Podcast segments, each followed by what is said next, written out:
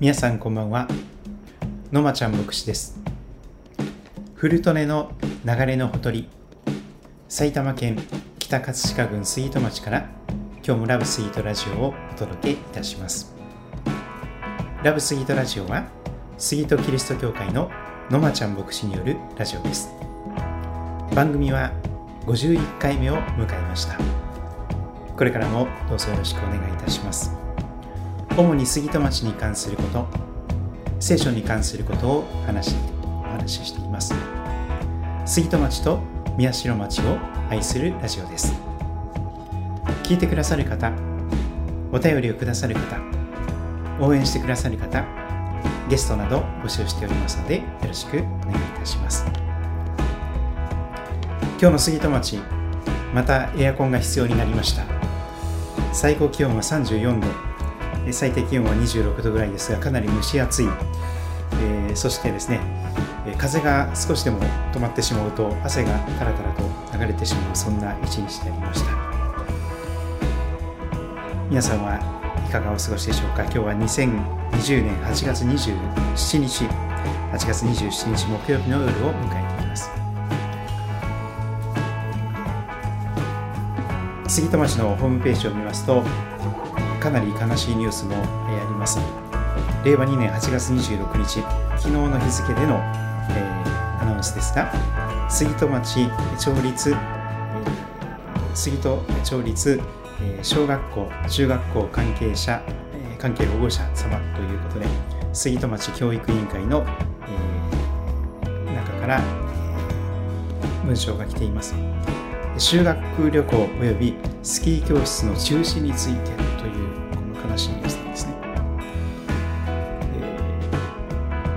今年の小学校6年生中学校3年生の修学旅行につきましてこの新型コロナウイルスの感染の拡大を受けて1学期に予定されていた学校については一旦は延期したということなんですけども、えー、そしてなんとか検討をやれるように考えていたのですが、えー、でも3つの密を避けることが難しいということで、修学旅行とスキー教室が休みに中止になってしまったということに、えー、なっております、えー、新型コロナウイルスの影響がまだまだ尾を引いております、えこのままですとですね、えクリスマスに教会がどうなるのかなということも、え覚えておりますが、神様の守りと導きがあるようにとお祈りしております。そんな中で今日はですねこんな本をご紹介していきたいと思っております。教えてフランソン先生輝けクリスチャンキッズという本です。これはですね日本同盟キリスト教団私は杉戸キリスト教会も所属していますが日本同盟キリスト教団の教会教育部の先生たちがえー、子供向けの、テキストとして作ってくださっていたものです。初版がですね、2007年の8月に、えー、できています。そして、えー、順番に用いられておりますが、これを一緒に見ていきたいと思っております。この本の使い方、君はどれくらい教会に来ているかな？1ヶ月？3ヶ月？1年？3年？それとも10年？もっと来ているお友達もいるかも。この本は教会に少ししか来たことのないお友達にもずっと来ているお友達にもどちらのお友達にも使ってもらえるようにととても分かりやすくできているよ。教会の牧師先生教会学校の先生お父さんお母さんと一緒に一家ずつゆっくり学んでほしいな。じっくり学ぶことで君のために神様がくださった素晴らしいメッセージがとてもよくわかるよ。用意するものはこの本と聖書と鉛筆。読むだけではなく考えながらやってみよう。この本で学んだことはきっと君の一生の宝物になるはず。君に神様の素晴らしい祝福があるように心からお祈りしているよ。さあ本を開いてみよう、フランソン先生という人物が出てきますが、これ、フレデリック・フランソンというですね、宣教師ですね。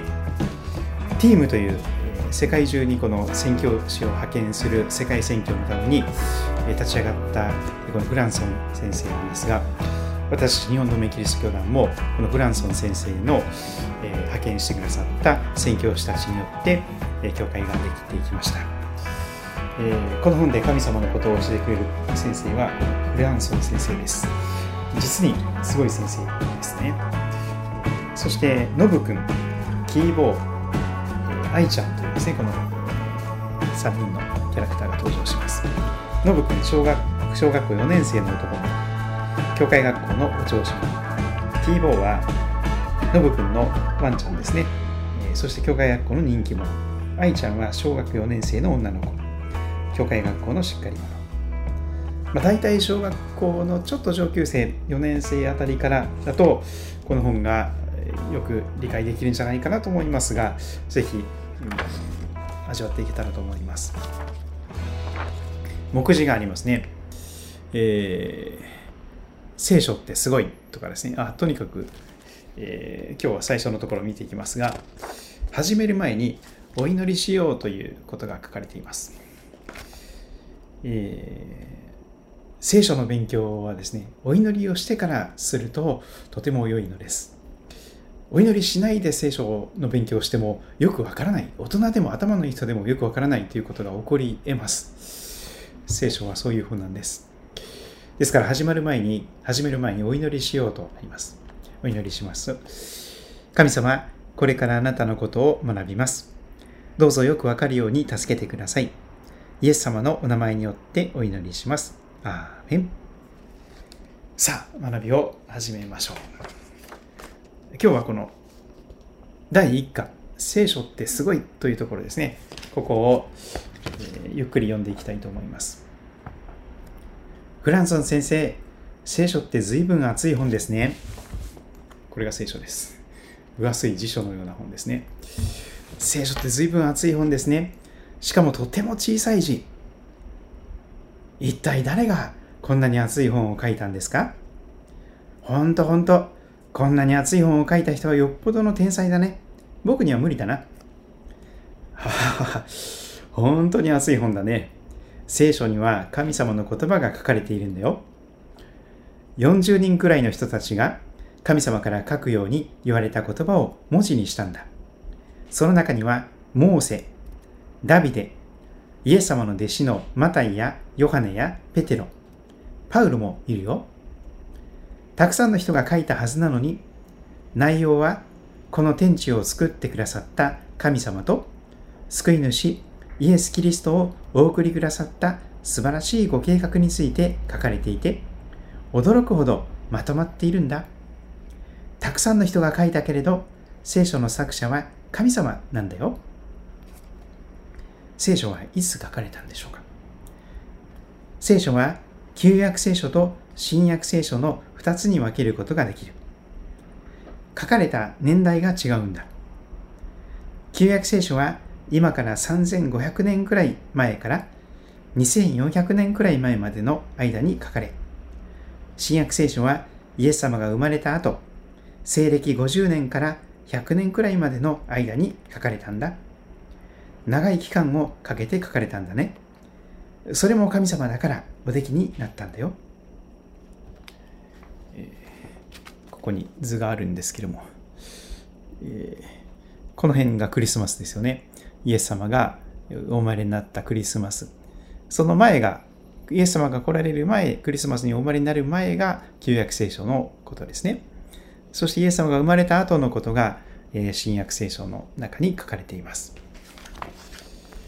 聖書の巻の数。旧約聖書は全部で39巻。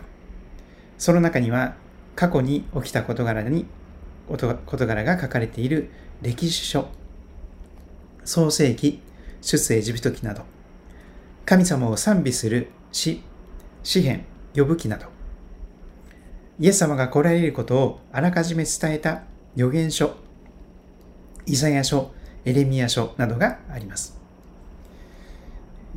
エジプトからイスラエルの民を導いたモーセは、創世記から新明記を書いたし、王であったダビデは多くの詩篇を書いた。また、たくさんの預言者たちが神様が民にくださった予言を書き、それはすべて本当になったんだ。その中で一番大切な予言はイエス・キリストについてだね。預言者たちが預言した通りに、今から2000年くらい前にイエス様がこの地上においでになったんだよ。新約聖書は全部で27巻。イエス様が救い主として来られたこと、十字架と復活について書かれている福音書、教会に宛てて書かれた手紙などがある。クイズがありますね。旧約と新約を合わせると、聖書は全部で何巻あるかなと、えー、クイズがあります。旧約聖書が39巻、新約聖書が27巻、えー、3区27というですね、区で覚えてくださいとよく言いますが、39巻で、旧約聖書が39巻で、新約聖書27巻、3区27。覚えやすいですよね。そして39たす27はいくらになるでしょうか。えー、算数の足し算ですけども、39たす27、66ですよね。えー、旧約聖書と新約聖書を合わせると聖書は全部で66巻あります。66。聖書が書かれた目的は何でしょうか？ということは、もしかして聖書はイエス様について私たちに教えてくれるために書かれたの？その通り。聖書が書かれた目的は大きく分けて2つあるよ。1つ目、イエス様が救い主であることを知らせ、人間を罪から救い、永遠の命を得ることができるようにするため。ヨハネの福音書20章31節を読んで、次の括弧を埋めてみよう。聖書を皆さんお持ちでしょうか？新約聖書の4番目、マタイ、マルコ、ルカ、ヨハネ。ヨハネの福音書の20章の31節聖書は章と節に分かれていますが、最初がこの章ですね。えー、開いていって大きな、えー、字で書いている、えー、数字を見つけてください。ヨハネの20というところを開いてみてください。ヨハネ福音書20章の31、31。と小さく上のところに書いてあるところを見てください。こんなことが書かれています。これらのことが書かれたのは、イエスが神の子、キリストであることをあなた方が信じるためであり、また信じてイエスの名によって命を得るためである。これらのことが書かれたのは、イエスが神の子、キリスト、この括弧のところはキリストですね。キリストであることをあなた方が信じるためですね。そして、また信じてイエスの名によって命を得る。命を得るため。そのために書かれたわけです。つまり聖書が書かれたのは私たちがイエス・キリストを信じて命を得るためなんだ。聖書を読むとイエス様が私たちのために十字架にかかられたことがよくわかる。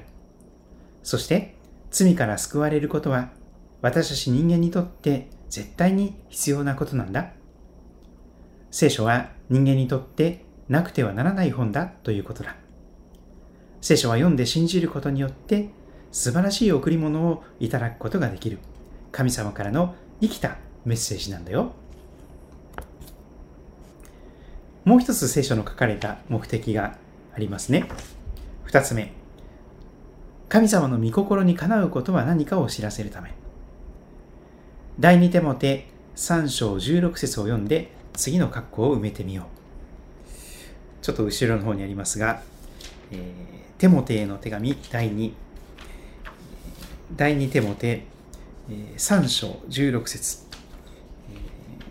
テモテへの手紙は第1と第2がありますが、第2手モて3の16を開いてみたいと思います。読みますね。聖書はすべて神の霊感によるもので、教えと戒めと強制と義の訓練のために有益です。もう一度読みます。聖書はすべて神の霊感によるもので、教えと戒めと強制と義の訓練のために有益です。教えと戒めとと括弧を埋めてみてください。ちょっと難しい言葉もあるけれど、つまり聖書は私たちに何が正しくて神様に喜ばれることであるかを教えてくれるということだ。神様が何を喜ばれるのか、それを教えてくれる本です。私たちを罪から救う力がある神様、聖書は、普通の本のように一回読んだら終わりではない。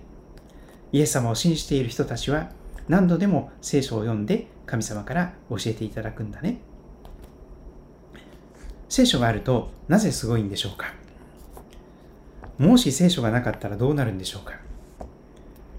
昔は神様の言葉を聞いた人たちが口で伝えていたんだ。でもそれではその人のそばにいないと神様の言葉を知ることができないし、伝言ゲームのように少しずつ変わってしまうかもしれない。伝言ゲーム分かりましたね。順番にこと口で伝えていく。耳で聞いてそれを次の人に伝えていく。でもだんだん聞き間違えたりとか言い間違えたりして最初のことがだんだんずれて変になっていきますよね。伝言ゲームのように少しずつ分か変わってしまうかもしれない。でも文字になって書き書き記されて文字になっていればたくさんの人が変わることのない神様のお言葉を読むことができるんだ。現在聖書は世界中にあるおよそ6900の言語のうち約2800の言語に訳されていて約68億人の人々が読むことができるようになっている。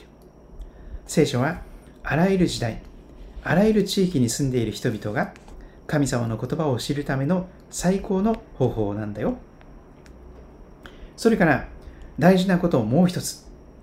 聖書には難しい言葉も出てくるけど、どんなに頭のいい人でも神様の助けがないと理解できないんだ。そうですね。東大、東京大学に入ることができる日本で一番頭いいような人でも神様の助けがないと理解できない本がこの聖書です。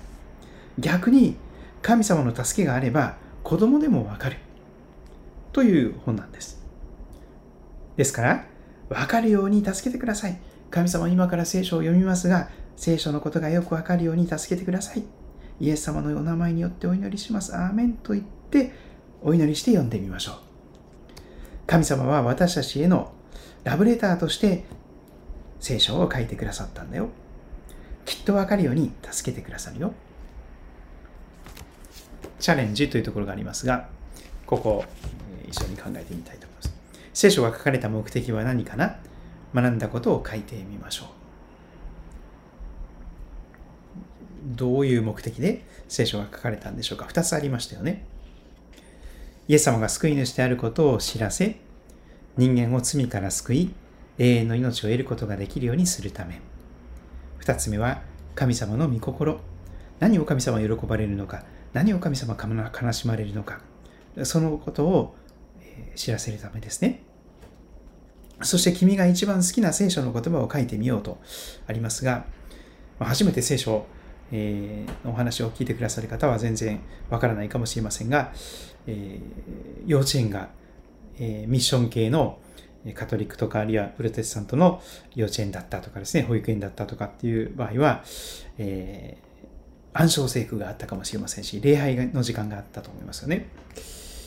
えー、あるいは、ミッションスクールに通っている方であれば、学校で、えー、礼拝の時間、また、その、聖書の時間があるかと思います。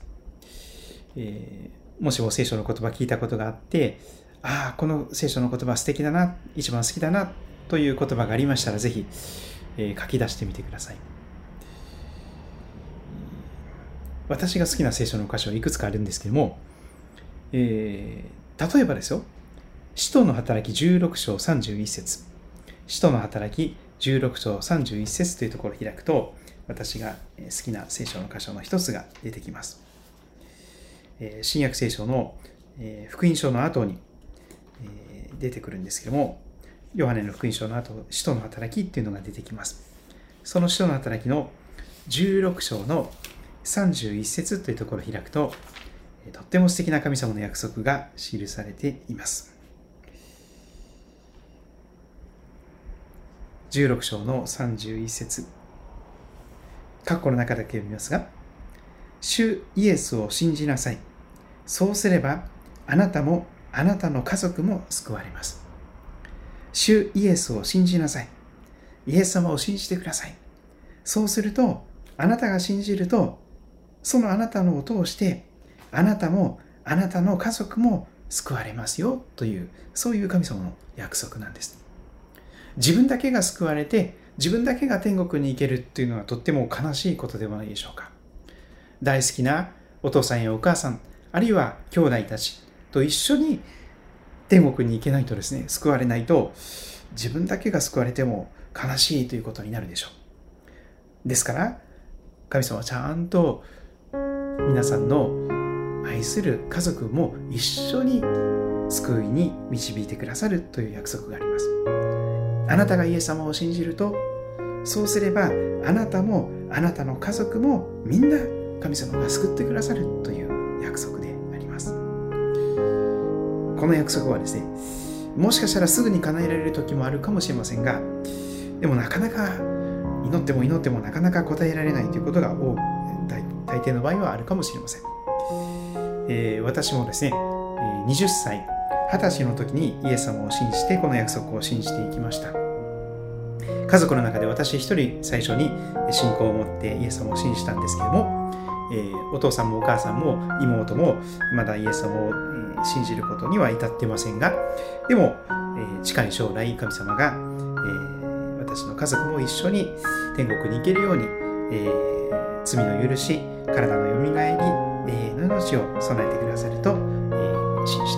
ております。まとめ、最後にまとめの編を見ていきたいと思います。